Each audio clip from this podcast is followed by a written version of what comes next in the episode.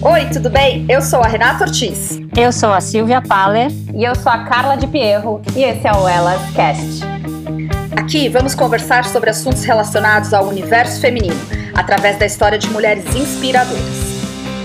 Por aqui vocês também vão encontrar temas como comportamento, carreira, esporte, saúde, tudo relacionado à mulher e muito mais. Sejam muito bem-vindas.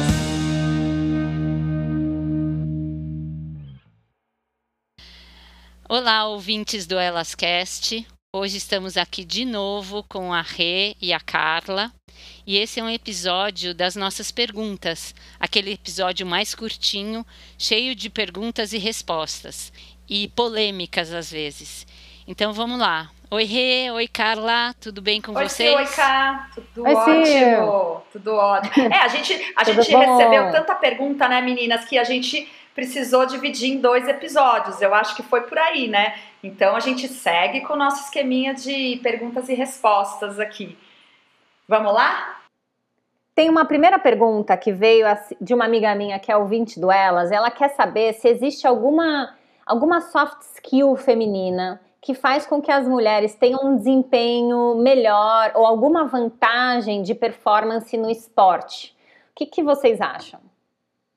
Hum. Boa essa pergunta, hein? Eu acho que é muito boa. Eu acho que não pode generalizar, mas a mulher, é, ela, eu acho que ela é mais focada e ela, é, ela aguenta mais a dor. Então, para esportes de endurance, eu acho que ela, ela tem essa habilidade de lidar com essa dor por mais tempo. Mas é, é, é o que eu falei, não dá para generalizar. Mas de um modo geral, é, a gente percebe isso. Então, desde as, sei lá, desde as mulheres que criam os filhos sozinha, é, que tem que trabalhar, que tem que fazer a parte física e ainda pegar ônibus e voltar e, e ter essa diversidade de, de tarefas durante o dia, eu acho que pode um pouco comparar com esporte. Mas é isso, não generalizar, não que. É, mesmo porque eu acho que os homens são mais fortes que as mulheres, eu acho, né? É, assim, fisicamente. É, então, eu acho isso, eu acho que é, no esporte, na vida em geral, eu acho que ela tem essa habilidade de ter multifunções e ter essa qualidade de aguentar mais a dor. Eu acho. Você sabe, opinião. Sil, que, que tem dados que mostram que as mulheres têm vantagens em provas de endurance, de ultras maratonas, né? Ah, é? E, é.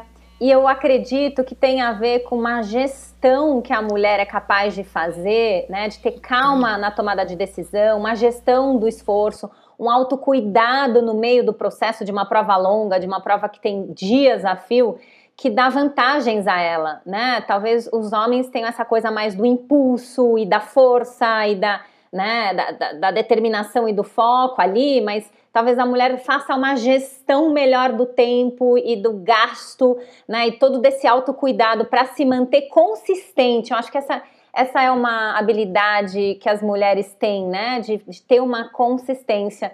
É, também não dá para generalizar, mas é, a gente percebe que tem uma, algumas vantagens ali de ser mulher para essas provas de, de ultra endurance. É.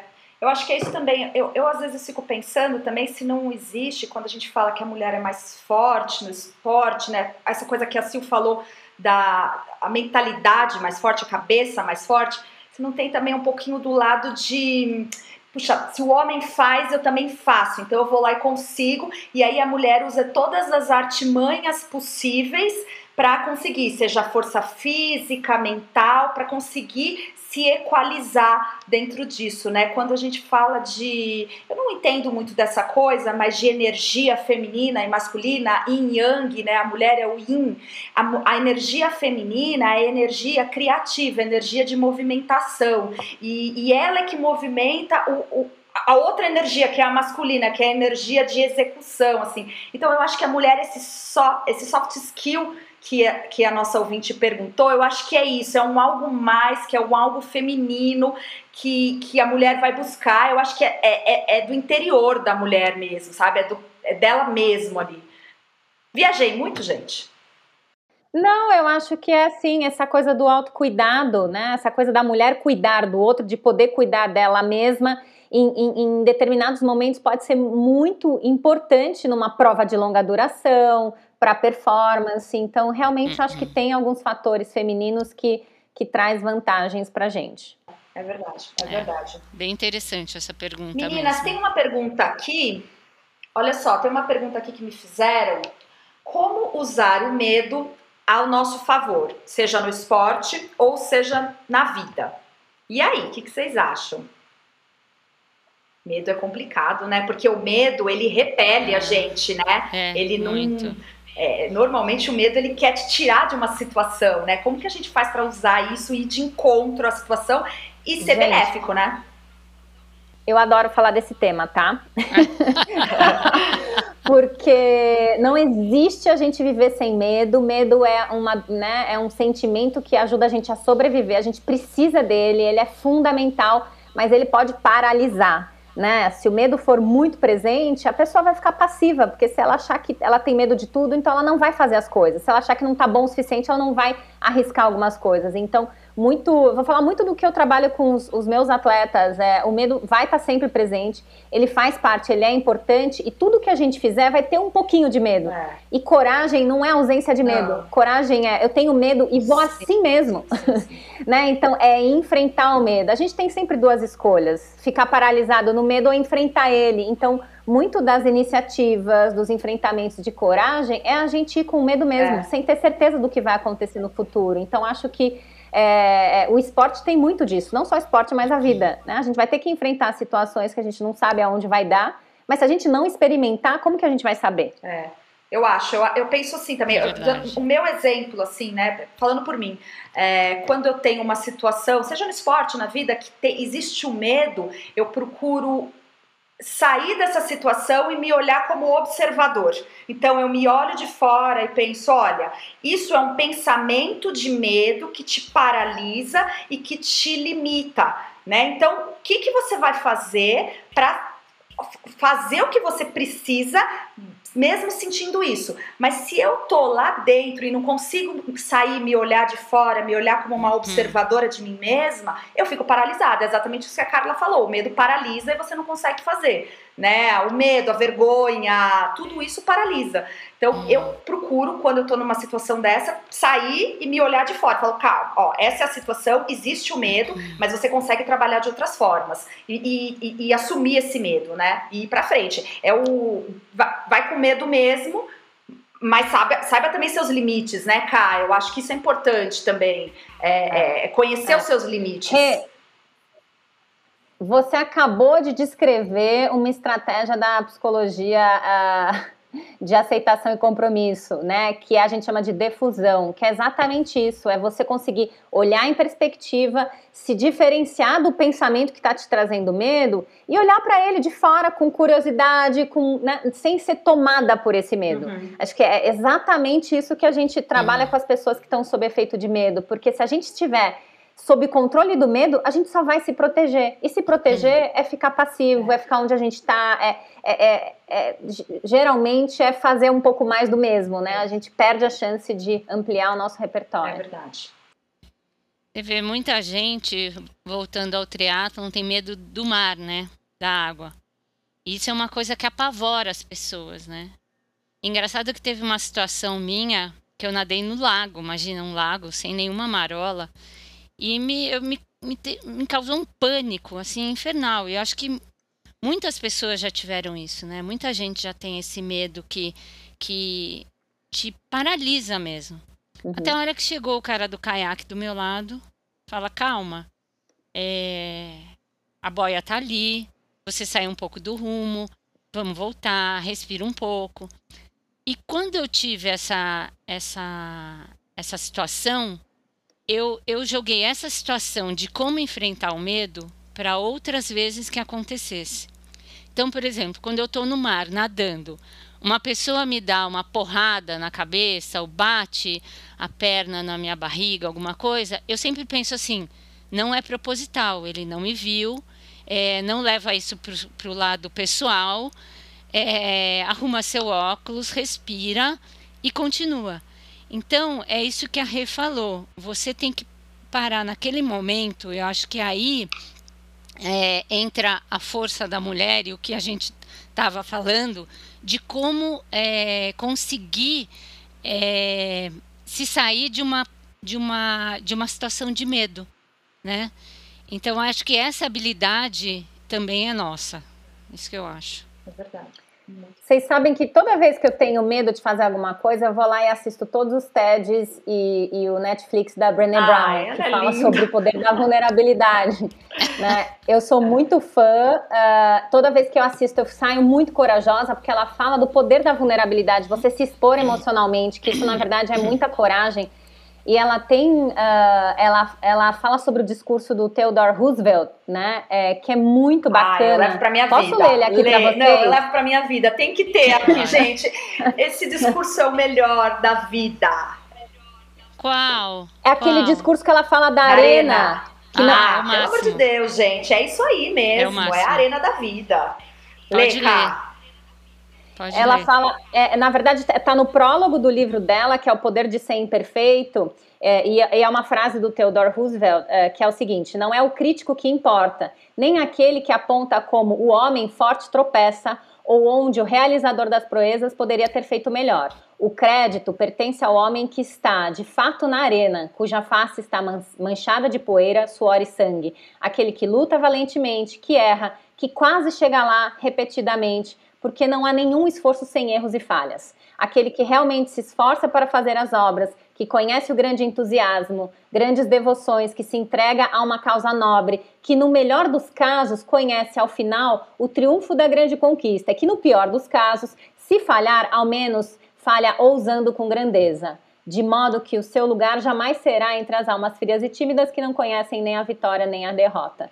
Ai, é, eu lindo. acho que é isso, né? É, é, é, é melhor gente, a gente estar tá né? na arena. É melhor a gente estar tá na arena, a gente olhar com perspectiva, a gente ir com medo mesmo, mas é melhor estar tá na arena. Sempre vai ser melhor estar na arena, gente. Ficar na arquibancada não vai fazer diferença, a sua vida não vai para frente, né? Vocês não têm essa impressão? Você vai ver a vida passar e a vida dos outros passar. É isso. Se você pode ser protagonista da sua própria vida e fazer as suas é. escolhas, isso vai envolver passar por medos e enfrentar esses é medos. Isso. Né? É. E eu acho importante também pedir ajuda, né? Quando você quer alguma coisa e tem medo. Eu acho super importante você é, compartilhar esse medo. É, falar, mãe, o que, que você acha?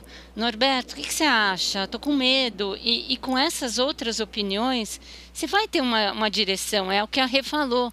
É um olhar de fora. E aí você pode pedir ajuda para as pessoas. Sim. Isso que eu acho. Sim, é e a gente não em precisa fazer tudo sozinho, né? Exato. Rede de apoio é tudo na vida. Seja a família, os amigos, as referências, os professores, o treinador. Então, essas pessoas podem dar suporte para ajudar a gente a fazer as escolhas e enfrentar com um pouquinho menos de medo. É isso. É, é isso. Muito legal, gente. Agora, deixa, deixa, eu, fazer, deixa eu fazer uma pergunta para vocês duas. É, Carla, você faz terapia? Rê, você faz fisioterapia com outro profissional? Me conta um pouco de vocês duas, como vocês lidam com as dores mentais e as dores físicas e como isso interfere ou não na vida de vocês. Assim, o quanto vocês é, é óbvio que vocês se dedicam muito a seus pacientes, é, é maravilhoso o trabalho de vocês.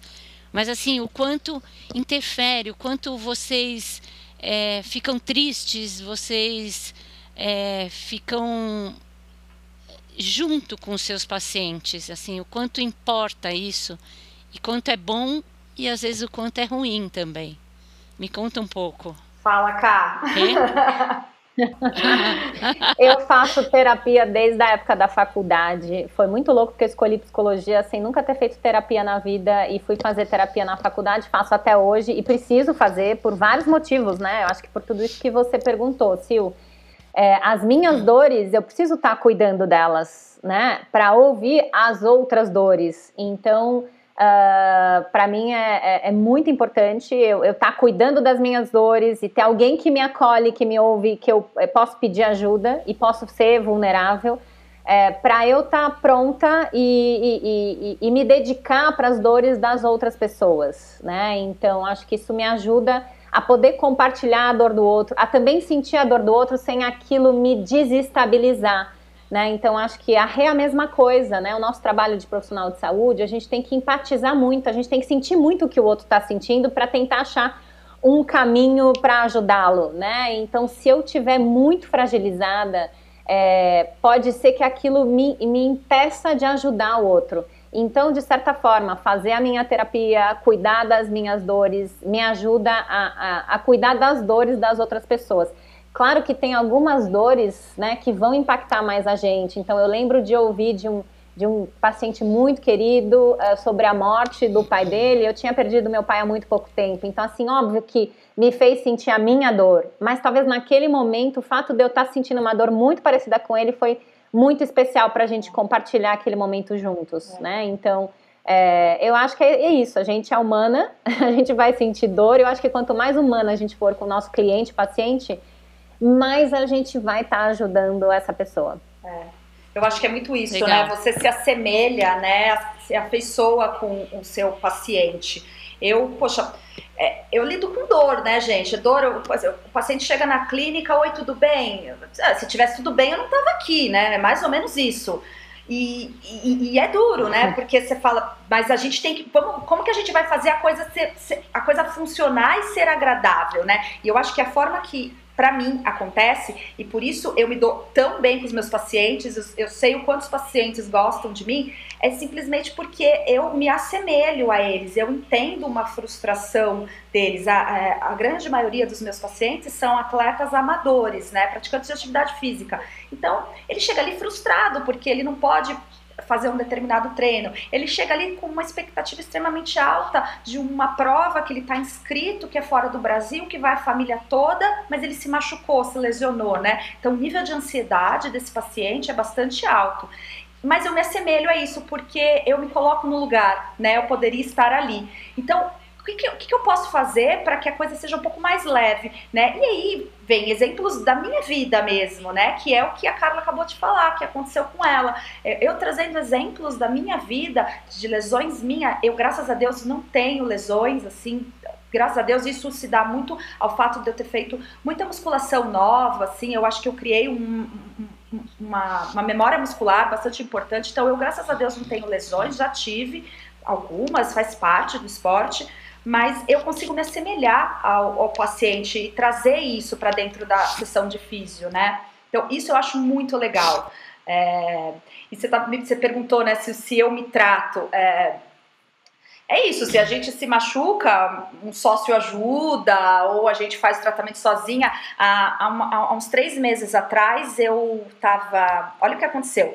Eu fui correr uma corrida boba, assim, no, no bairro de casa e faltando 50 metros, sem brincadeira, meninas, 50 metros para chegar no portão do meu prédio, eu estava olhando para uma varanda, desconcentrada, eu caí num buraco e torci meu pé e rompi dois ligamentos super importantes. E assim, falei, tá, eu não tô acreditando que isso tá acontecendo comigo, sabe? E aí eu já sei que, meu, fiquei imobilizada, tive que passar pela fisioterapia. E é frustrante, né? Essa, pô, não tá dando nem pra pedalar, não tá dando pra correr, nadar dói também. É super difícil, assim. Então, quando eu tenho essa experiência, eu consigo entender o meu paciente, né? Eu sempre falo pros meus pacientes assim, quando eu, eu, eu atendo alguém e a pessoa falar, eu quero, eu quero voltar para o esporte, eu falo, olha, é muito difícil tirar alguém do esporte na físio, porque eu sei a dor que é, eu sei o quanto o esporte faz falta no dia a dia, seja ele qual for, né, na intensidade que for. Então, é, eu sempre falo isso para ele e ele fala, putz, achei a fisioterapeuta certa, né, pelo menos ela me entende. Isso eu acho que é rico, né? Mas tem vezes que tem que tirar, gente, não tem o que fazer. Gente, eu tenho que confessar que eu sou fisiodependente, assim, eu não vivo sem fisioterapia. por vários motivos, assim, uhum. tem sempre né, uma dorzinha daqui ou dali, uma contratura. Fui correr nesse final de semana, doeu a panturrilha, falei, pelo amor de Deus. E assim, é, os, eu tenho uns cinco fisioterapeutas, gente. a Renata tá aí, logo mais a gente vai passar também lá, a, lá na Rê, mas assim, É, e, e, são pessoas que eu adoro. E eu sinto que toda vez que eu saio da físio, o que aquele profissional fez comigo de técnica foi mega importante, mas o que a gente conversou, o jeito que ele cuidou de mim, a maneira como ele é, conversou comigo, é, potencializou é tudo que ele fez. É isso. Né? Então, assim, é gente. É um comprometimento, né?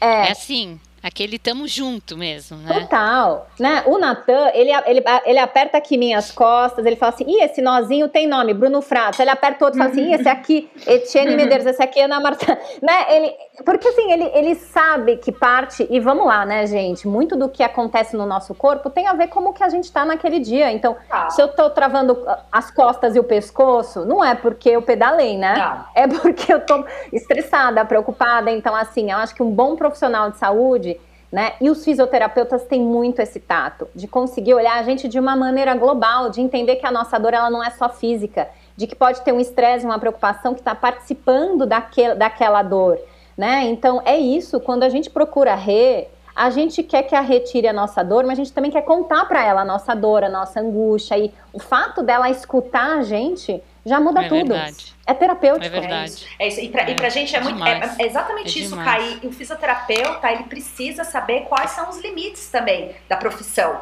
né? Porque vai entrando num, numa coisa que você fala, ok, nesse, nesse paciente tem muita questão psicológica ali, como você falou. Então, eu tenho o meu limite ali também, que eu preciso, olha, não, aqui é onde eu paro. E aí você, a partir daqui, seria interessante você procurar uma ajuda, uma preparação mental, e isso é muito importante, né? Mas por que, que o fisioterapeuta tem isso? Porque a gente vê o paciente três vezes por semana, né, gente? O paciente está ali, ele passa comigo uma hora e meia do dia dele conversando. Tá? Eu, eu gosto muito de trocar com o paciente. Eu gosto, eu particularmente gosto de verdade de conversar com os meus pacientes, saber da vida, dar uns pitacos. Eu adoro isso. Então, o cara tá ali conversando comigo sempre, né? Não tem como, não existir essa troca. O nosso corpo humano não é só máquina, não é só físico, longe disso, né? Existe uma relação energética muito maior. Na minha rede de apoio tem umas quatro cadeiras para fisioterapeuta. É isso, é isso. tem fisio, tem psicólogo, tem é marido, isso. amiga, Gente, família. É mas tem lá, ó, cadeira cativa para fisioterapeuta. fisioterapeuta. Tá lá, é isso, é muito legal, é muito legal. que mais, é, gente? Eu, eu, só tenho histórias boas ah, Sil, também. E você? Você faz fisioterapia e terapia? É, eu faço sim quando preciso. Uhum. Devia ser mais regrada na, na parte de prevenção. Uhum. Sou sincera que. Mas eu, como vocês, sabem que às vezes não dá para fazer tudo. É. Mas eu acho que o que você falou é importante. A musculação, alguns exercícios de prevenção. Cada uma de nós sabe que tem um ponto fraco. Então, ou é o isquio, ou é a panturrilha, ou é a lombar. Então acho que falta mesmo essa essa essa rotina. Eu, eu acho que para mim falta. Mas eu como como a Carla, é, eu só tenho é, boas lembranças com fisioterapeuta. Eu acho que é um trabalho legal. Às vezes a gente reclama, né, Rê, que é chato, que tem que fazer, que tem que fazer o exercício, mas assim resolve, é, é, é, é eficiente, é, tem que fazer porque senão você não estaria com a sua clínica aí é, é, de vento é em pouco. isso, eu acho, eu acho né? que, E você sabe que tem gente, né, Rê, que olha a física como esse lugar do puta que saco, tenho que ir na física. É, Ou em pra mim é assim, meu, é graças a Deus eu tenho físio é hoje, porque ele vai tirar minha é dor. É isso, vai resolver o meu problema, né? É exatamente isso. Eu ia falar isso agora, cara. Gente, a fisioterapia, ela pode ser vista, vista com outros olhos, né? Eu acho que tem um estigma também que a fisioterapia que veio do passado, que não é mais assim, que a fisioterapia era fazer muita coisa passiva. Então era o passivo. É. E o passivo, gente, não resolve. O fato é esse. O passivo pode apagar um incêndio, é. mas o passivo não resolve. Então, o choquinho, aquela coisa do ficar parado, não resolve. E, gente, o paciente vai perceber isso também, né? Ele vai perceber que aquilo ali sempre não vai resolver a causa da doença. E aí começou a criar um estigma em cima da fisioterapia, que fisioterapia não serve. fisioterapia realmente dessa forma, sempre passiva, ela não vai resolver. Só que tá mudando agora, né? Hoje eu falo para os meus pacientes assim: vocês podem fazer fisioterapia para vir para fisioterapia, porque a fisioterapia feita de forma correta, ela é difícil, não é fácil. A gente vai ficar tratando em cima de é. exercícios, é, mobilidades, é não é fácil, né? Uma soltura é uma soltura dolorosa, não é um, não é um carinho, né? E, e, e eu acho que é isso. Eu acho que a fisioterapia tá mudando, assim, sabe? O conceito fisioterapeuta tá mudando. E cada vez mais, como a Silvia falou, as pessoas estão percebendo o quanto é importante fazer, é importante ter, né? Você sempre vai precisar, gente. Pratica esporte, vai precisar de um fisioterapeuta. Eu acho muito legal ter um fisioterapeuta, assim, sabe? Assim, que nem a Cá. A Cá tem uma rede. Ela sabe ali para onde ela vai, ela direciona. Eu acho que todo atleta deveria ter, sabe, alguém assim, puxa, esse aqui eu sei que, que funciona assim, assado. Isso é muito legal. Isso é muito legal. Aí eu tenho uma pergunta. Eu tenho uma pergunta. É, como é trabalhar? A gente, a gente faz esporte num, num, num, num, mundo mais masculino. Como é ter sócias mulheres? Vocês gostam? Nossa, é super legal. Eu, Sabe gente, eu só tenho eu sócia entendi. mulher. Ah, mas olha porque é uma pergunta é. interessante pra mim, porque eu só tenho sócio homem, né? E para mim é, é a primeira vez que eu tenho sócia mulher. Olha que louco isso. É a primeira vez.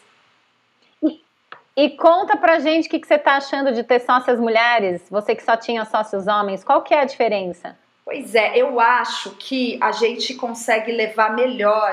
É, eu acho que tem, tem um lado assim de, de, de ajuda de uma outra, sabe? Que a gente consegue levar melhor. Eu não sei se isso tem a ver com eu acho que tem a ver também com maturidade, mas eu acho que obviamente que independente do negócio, se o sócio é homem, mulher, é em prol da empresa, né, do que for. Mas acho que entre a gente existe uma coisa de, de ficar muito mais feliz pela outra, sabe? E isso inflama o nosso negócio. Né? Eu, acho, eu, eu sinto isso, assim, e eu gosto muito, assim, eu nunca tive sócia mulher, eu acho que eu tinha até um certo, não sei se a palavra é essa, um pouco de preconceito, né? Falar, não, às vezes mulher é muito mimizenta. Mentira, é um preconceito, é um paradigma meu que, que, que caiu, assim. É, e... Mas também olha as sócias que você tem, Renata. É verdade. Aí tá foda, né, gente? Você comer. escolheu duas, duas que não são nem um pouco mimimi, né? É, é verdade, tá foda isso.